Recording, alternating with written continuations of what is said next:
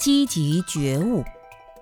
很多人做企业，有些人做着做着企业就倒掉了，有些把企业做成了百年老企，还能继续，越做影响力越大。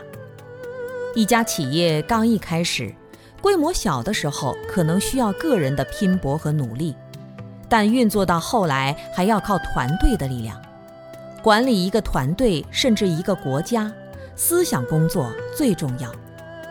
如果大家思想都积极向上，国家肯定太平；如果大家的思想都被腐蚀，大脑萎缩，什么事情都不思考，胸膛干瘪。什么事情都不敢挺胸承担，把责任都推给别人，大腹便便，贪吃贪睡，社会就会人心不安，走向下坡路。多闻从人生的历程来说，要看能不能让自己的生命走到更吉祥的地方，有没有去学习更好、更优秀的知识。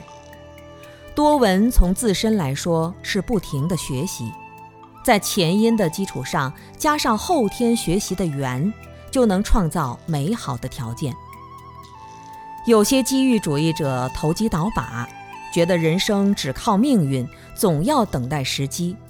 其实想要成功，所有的机会都是留给有准备的人，没有准备的人等不到机会。如果没有准备，想成为圆满觉悟的圣人。那就算所有成为圆满觉悟的条件摆在面前，他也会逃掉。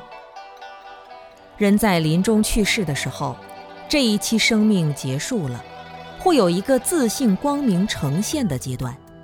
自信光明非常强大，很多人被这一片光明吓得赶紧逃跑。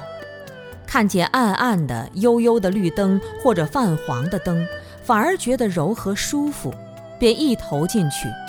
但这是六道的灯，出世间解脱的灯很强烈，心态决定了未来能不能承担强烈的灯光。